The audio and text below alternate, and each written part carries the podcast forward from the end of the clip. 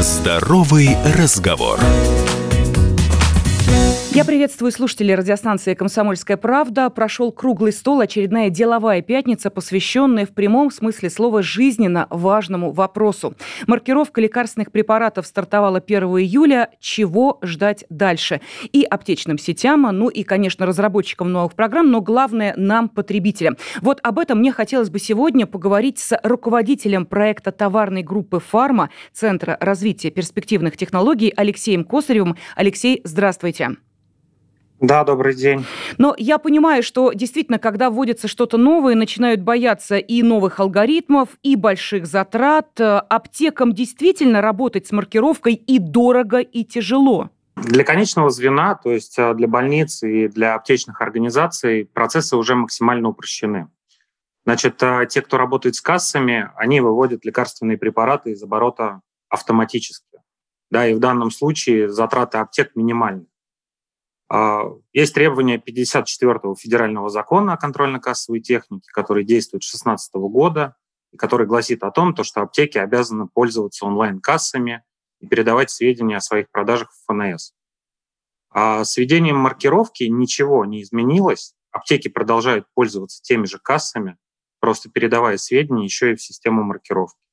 И это происходит в автоматическом режиме. Единственная возможная инвестиция для аптеки — это так называемый 2D-сканер, который будет считывать код маркировки на лекарственном препарате. Его необходимо приобрести только в том случае, если ранее торговая точка обходилась без него.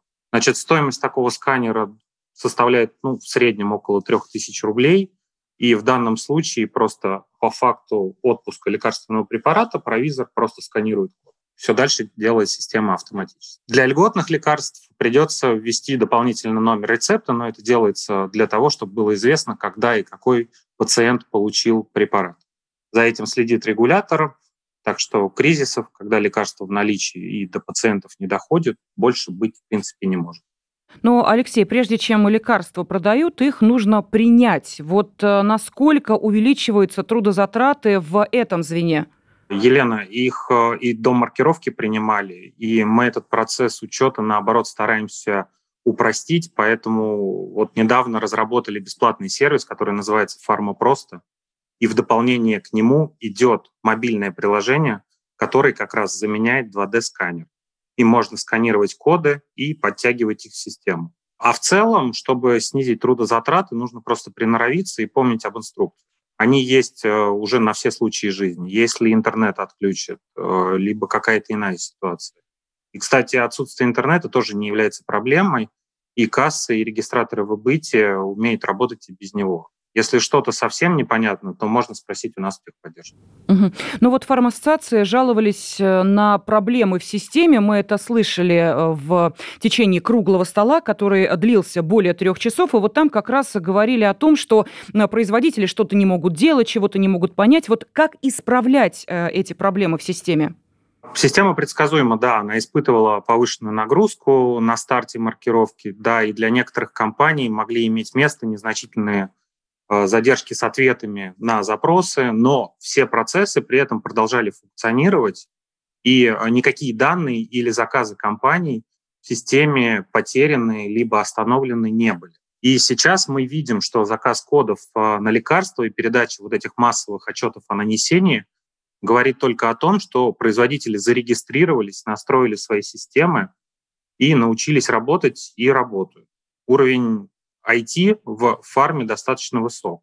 В принципе, он таким был еще и до маркировки, но сейчас, соответственно, растет.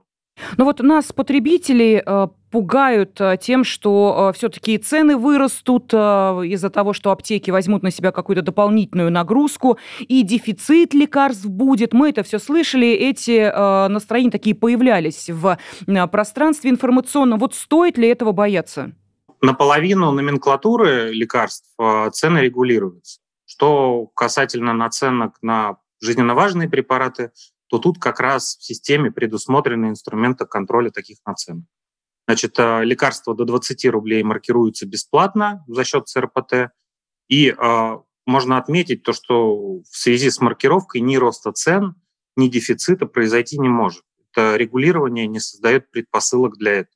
Значит, при этом э, на рынке действуют рыночные механизмы, цены могут меняться в зависимости от спроса, объема импортных субстанций, стоимость которых она варьируется в зависимости от там, курса валют и много вот таких внешних факторов. Но маркировка позволяет в большей степени отказаться от бумажного оборота. Это тоже экономия на издержку. Плюс там, например, специалисты Минздрава и оператора э, сами проводили инвентаризацию регистрационных удостоверений на лекарства. И они вносили в систему зачастую силами, в том числе и оператора. Еще один важный момент, которого ждут производители, это как раз возможность отслеживать движение своей продукции по товаропроводящей цепи. Это, можно сказать, важнейший инструмент для контроля качества. Он предотвращает локальные дефициты и ситуации, когда лекарства там застряли на том или ином этапе отгрузки, там, не знаю, например, на таможенных складах. Общего дефицита, судя по работе производителей, быть э, не должно. А сколько вообще россиянам нужно лекарств? Э, вот э, я думаю, что мало кто над этим вопросом задумывается, но а, тем не менее вопрос-то очень важный. То есть каким объемом приходится работать? В этом вопросе обычно оперируют экспертными оценками. Выгрузить массивы с ну, сайта госзакупок – это достаточно такая сложная задача. Проследить продажи по всей стране – это тоже сложная задача. Прослеживаемость же дает достоверные данные, сколько, где, каких лекарств отпущено. Эксперты оценивают российский рынок приблизительно в 6-6,5 миллиардов упаковок. Сейчас э, темпы эмиссии кода, которые мы видим, свидетельствуют о том, что емкость рынка составляет где-то порядка 8,5 миллиардов. А о точных цифрах мы можем, сможем сказать немножко позднее. Алексей, я правильно понимаю, что вот эта система, она позволяет, вот как вы и сказали, отслеживать дефицит? То есть вот э, возьмем, э, допустим, ситуацию с коронавирусом, которая по-разному развивалась в разных регионах нашей страны. И мы понимаем, что где-то был уже дефицит лекарств, а где-то его не было. Вот маркировка позволяет каким-то образом эту проблему с дефицитом лекарств и отследить и помочь тем регионам, которым эта помощь нужна? В данном случае есть контрольный орган, регулятор, Росздравнадзор. Он видит, где и сколько упаковок определенного наименования наименование произведено, кому они поставлены, на чем балансе они сейчас находятся, в каких городах и селах продаются и используются ли в аптеках и так далее. На прошлой неделе там Министерство здравоохранения заявляло, сколько маркированных лекарств введено в оборот. Там было более 20 миллионов упаковок. Регулятор также видит, например, сколько льготных лекарств и в каких городах. Если где-то их отпускают мало, то можно присмотреться и выяснить причины. Это может быть там как недопоставка препарата, э, либо небольшое число льготников или что-то еще. На днях Росздрав озвучил один там чудовищный случай, когда в московской аптеке продавали лекарства, которые были предназначены для больных ВИЧ в Башкирии. Значит, в Башкирии, получается, их не досчитались. То же самое и с э, препаратами, касающимися онкологии, которые закупили для государственных аптек э, в Крыму. Как они оказались в Москве, вот тоже непонятно. Вот теперь станет такие случаи отслеживать э, намного легче. И помимо того, то, что мы их отслеживаем, их еще впоследствии можно будет предотвращать.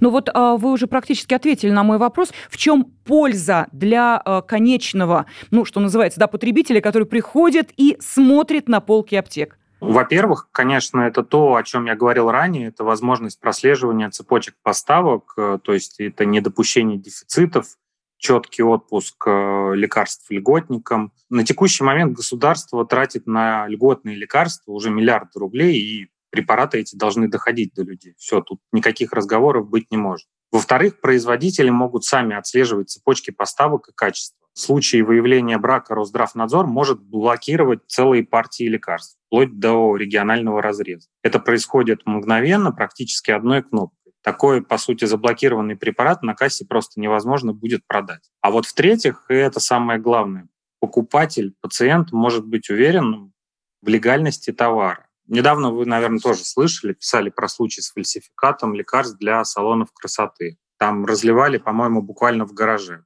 Думаю, что россияне считают, что маркировка необходима в первую очередь э, для фармацевтики, так как это больно чувствительный товар. Это и показал, в принципе, недавний опрос в ЦИОМа. Там мало того, что люди готовы переплачивать за гарантию качества, об этом сказал уже 51 процент всех опрошенных респондентов. Сейчас э, разрешили дистанционную торговлю лекарственными препаратами, только надежными и большим сетям. Но есть и другие продавцы, которые менее себя зарекомендовали, поэтому постоянно нужно по сто раз перепроверять все это. И вот последний вопрос. Какие рекомендации вы хотели бы дать участникам системы? Это тоже очень важно. Конкретные проблемы решать сообща. Нормально работать, учиться, отрабатывать навыками. Ну и, конечно, быть здоровыми. Спасибо огромное. А, мы побеседовали о важной проблеме маркировки лекарственных препаратов с руководителем проекта товарной группы «Фарма» Центра развития перспективных технологий Алексеем Косаревым. Алексей, спасибо большое. До свидания. До свидания. Здоровый разговор.